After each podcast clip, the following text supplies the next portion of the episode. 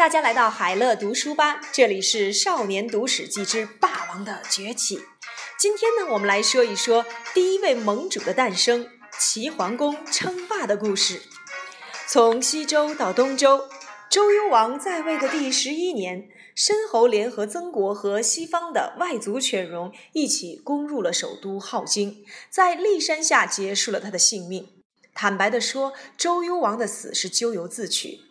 他一不该废申后和太子宜臼，另立宠妃褒姒为后，又立褒姒所生的儿子伯服来当太子，因而惹恼了申后的父亲申侯；二不该为了逗褒姒开心，乱点王室紧急情况下才能用的烽火戏诸侯。看到诸侯们被戏耍得团团转，褒姒是笑了，但王室也因此在诸侯面前失去了威信。结果，当镐京遭到了申侯的攻击，周幽王再次点燃烽火时，居然没有一个诸侯带兵前来救援。周幽王死后的第二年，诸侯们拥立旧太子宜臼为天子，是为周平王。由于镐京已经被攻打得残破不堪，而且还要提防犬戎再次来犯，周平王选择在东部洛邑即位。从此，周朝进入了东周时期，而东周又分为春秋和战国两个时代。原先在镐京的那段历史时期就叫做西周。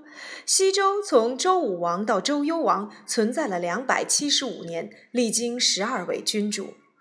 从周平王起，周王室日渐衰退，诸侯间互相斗争，强者吞并弱者，势力各有消长，不再听从周天子的号令。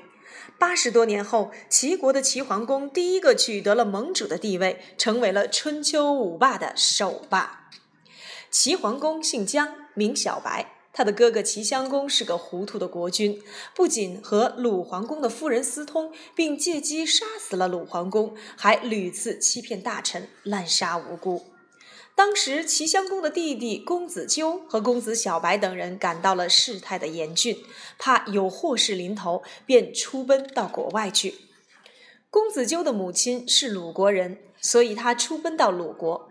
管仲和招呼两人一路跟随着他。公子小白去的地方是莒国，随行的亲信是鲍叔牙。齐国后来果真发生了内乱，公孙无知因过去与齐襄公结怨，趁齐襄公狩猎受伤而杀死了他，自立为国君。没多久，公孙无知又被别人所杀，齐国顿时陷入了没有国君的混乱状态。大臣高息等人暗中派人去莒国，请公子小白赶快回来继承国君之位。鲁国这边听说公孙无知已死，也立即发兵护送公子纠回国，还让管仲另带领一支部队到莒国通往齐国的道路上阻挡公子小白。管仲果然在路上遇见了公子小白，他发箭射向了公子小白，正好射中公子小白腰带上的金属钩，公子小白诈死，侥幸逃过一劫。管仲叫人快马飞奔回鲁国报信，鲁国护送公子纠回国的部队因此松懈下来，行军的速度放缓。结果，公子小白抢先一步，在高息等大臣的拥护下，于公元前六百八十五年当上了国君，即为齐桓公。齐桓公继位后，立即发兵击败了护送公子纠前来的鲁国军队，还切断了鲁国军队的退路。齐桓公写信给鲁国国君说：“公子纠是我的兄弟，我不忍心亲手杀他，请鲁国自行处置吧。招呼和管仲两人跟我有仇，请把他们送过来，我一定要把他们剁成肉酱才甘心。若是不答应，我就派兵攻打鲁国。”鲁国国君害怕齐桓公派兵攻打，就把公子纠杀了，招呼也跟着自尽。管仲则自请成为囚犯，被遣送回国。齐桓公真的要把管仲剁成肉酱吗？其实那只是演给鲁国人看的一场戏罢了。事实上，管仲被遣送回国后，齐桓公不仅没有杀他，还对他委以重任，任命他为大夫，治理国政。齐桓公为什么会重用管仲？这话还得从头说起。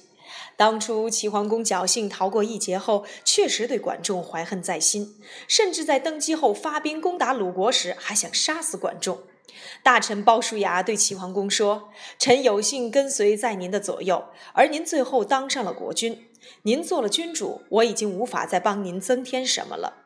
如果您只是想治理齐国，那么用高息和我就足够了；如果您想称霸天下，那就非任用管仲不可。管仲到哪个国家去，那个国家的国力就会强大起来。您千万不能失去这个人。”嗯，管仲真有这样的本事。齐桓公听从了鲍叔牙的建议，和他商量好计谋，让管仲得以回国。而管仲也事先知道了这件事，配合着演出。管仲和鲍叔牙两人年轻就是好朋友。鲍叔牙深知管仲的才干，因此在最关键的时刻将他推荐给齐桓公，自己甘心在管仲之下。管仲后来说：“我当初贫困时，曾与鲍叔牙一起做买卖。”分钱财时，多分了一些给自己。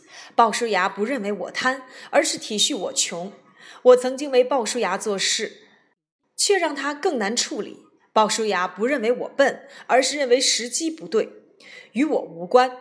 我曾经好几次出来做官，却都被君主罢免。鲍叔牙不认为我没有才能，而是劝解我生不逢时。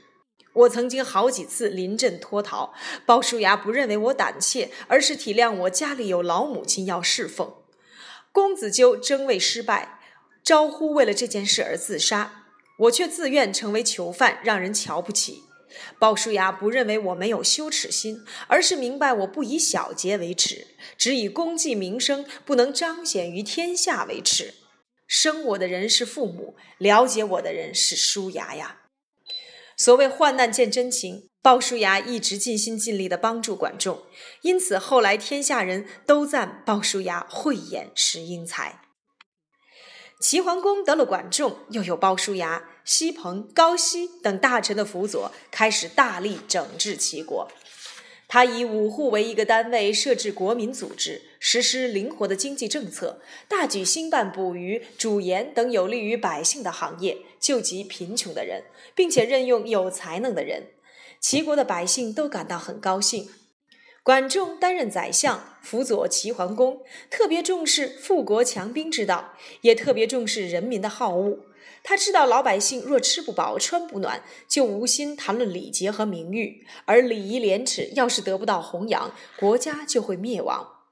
管仲处理政治很懂得因势利导，常把坏的事情变成好的事情，把局面上的劣势变为优势。他尤其知道一点：若想有所得，就得先有所付出。从齐桓公在位期间发生的三件大事，最能够看出管仲高人一等的治国才能。第一件事发生在齐桓公五年，即公元前六百八十一年，齐国攻打鲁国，鲁国吃了败仗，于是提议进献随意这个地方来求和，齐桓公也答应了。双方在柯这个地方准备签订盟约，哪晓得鲁国将领曹沫竟手持匕首。劫持了齐桓公，并愤而大呼：“把侵占鲁国的土地还来！”齐桓公碍于情势，只得答应。于是曹沫扔掉了匕首，面北而立，站在了臣子的位置，以示为臣之礼。齐桓公被事后，马上就后悔了。他不仅不想归还鲁国的失地，还想杀掉曹沫。管仲说：“您在被劫时答应了对方的要求。”事后不仅反悔，还要杀死劫持您的人，这样固然可以逞一时之快，却会让我们失信于诸侯，进而失去天下人的支持，所以不能这么做。齐桓公听从了管仲的意见，把曹沫三次打败仗所失掉的土地统统归还给鲁国。诸侯们听说了这件事情，都信任齐国，而想归附于他。两年后，诸侯在真这个地方与齐桓公会盟，齐桓公从此开始称霸中原。第二件事发生在齐桓公二十三年，即公元前六百六十三年。这一年，北方的山戎攻打燕国，燕国向齐国告急，齐桓公带兵解救燕国，接着讨伐山戎，一直打到了孤竹才返回。燕庄公亲自为齐桓公送行，一路将他送进了齐国的边境。齐桓公说：“不是天子，诸侯间的相送不能超出自己的国境。我不可以对燕国无礼。于是画沟为界，把燕国国君送达他所抵达的地方，割给燕国。接着，齐桓公又采纳管仲的建议，让燕国重拾开国国君昭公的政务，对周王室纳贡，就像周成王和周康王在位时一样。诸侯听见了这件事，钦佩齐桓公的大义之举，都归附了齐国。第三件事发生在齐桓公三十年，即公元前六百五十六年。在此之前一年，齐桓公曾与夫人蔡姬一起乘船出游。蔡姬懂水性，故意把船摇晃得很厉害，想吓吓齐桓公。齐桓公感到害怕，叫他住手。蔡姬不听，还是猛力的摇船。齐桓公很生气，下船后就将蔡姬送回了蔡国，但并未断绝和他的关系。蔡侯经不起这种耻辱，干脆让女儿改嫁。蔡姬这一改嫁，齐桓公更加生气，便在第二年春天向蔡国兴师问罪。蔡国是个小国，不是齐国的对手，被打得溃不成军。战胜蔡国后，齐桓公听从管仲的建议，就近去讨伐了南方的楚国。楚成王出兵迎战，质问道：“你为什么侵犯我的国家？”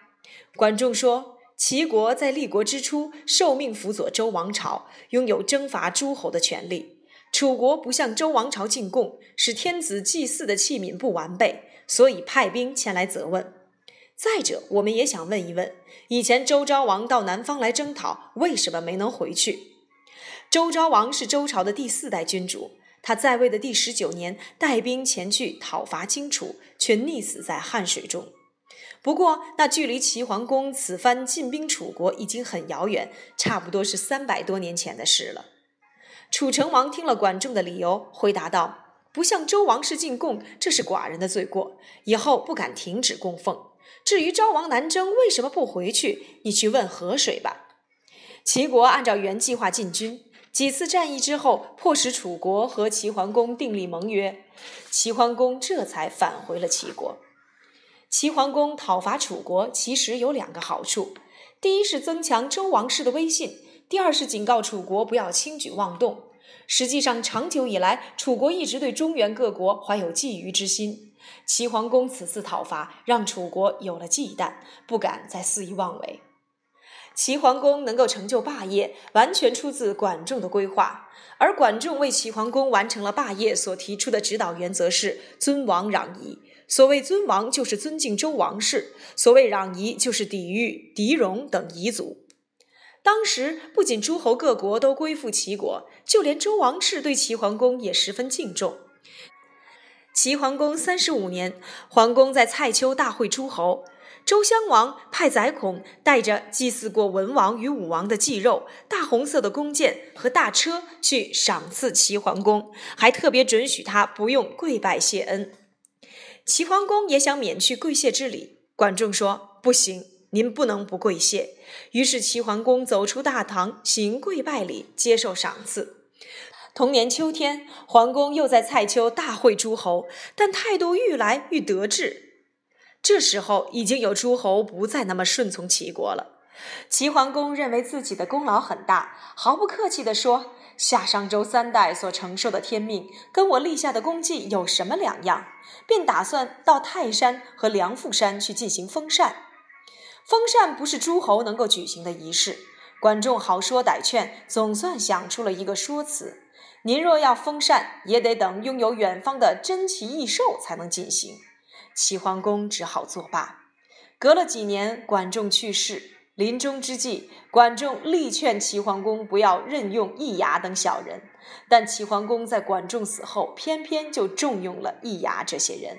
这些人心术不正，后来帮着齐桓公的儿子们争权夺位，搞得国家动乱不堪。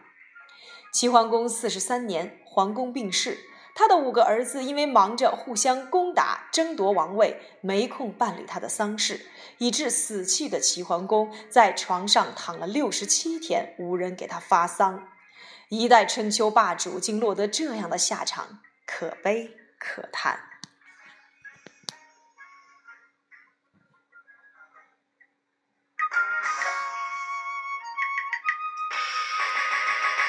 三分钟读历史关键。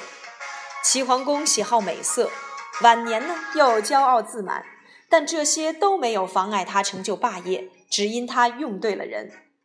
管仲出身贫困，时运不济，幸亏有鲍叔牙的推荐，才让他不仅免于被杀的命运，还成为了齐国的左相。管仲担任齐国左相时已经四十一岁，齐桓公尊称他为仲父，因为管仲处处为大局着想，所以他过去的不良记录并没有妨碍他成为一代名相。因为目光深远。管仲提出了尊王攘夷的策略，也懂得利用归还鲁国失地和割给燕国一小块土地的诚信之法，为齐桓公赢得中原盟主的地位。管仲功成名就后，想过点好日子，于是把自家的宅子盖得很豪华。但齐国人不认为他奢侈，孔子曾因此批评他铺张浪费。但一提起管仲的功绩，孔子仍说。假若没有管仲，我们早就成了蛮夷之人。齐桓公和管仲都不是完美的人，但两个人组合在一起，做出了一番几近完美的事业。词语收藏夹，知人善任，能识别提拔人才，并能够根据他的专长而加以利用，使他发挥所长。管鲍之交，就像管仲和鲍叔牙那样的交情，形容友谊深厚。好了，今天呢，我们就把齐桓公的故事先简要的说到这里。齐桓公，他也是我们历史上第一位盟主。齐桓公虽然个性不完美，但这并不足以妨碍他成就霸业，因为他任用管仲，有知人善任的眼光。管仲很有谋略，总为大局着想。他提出的尊王攘夷的政策，为齐桓公赢得了中原盟主的地位。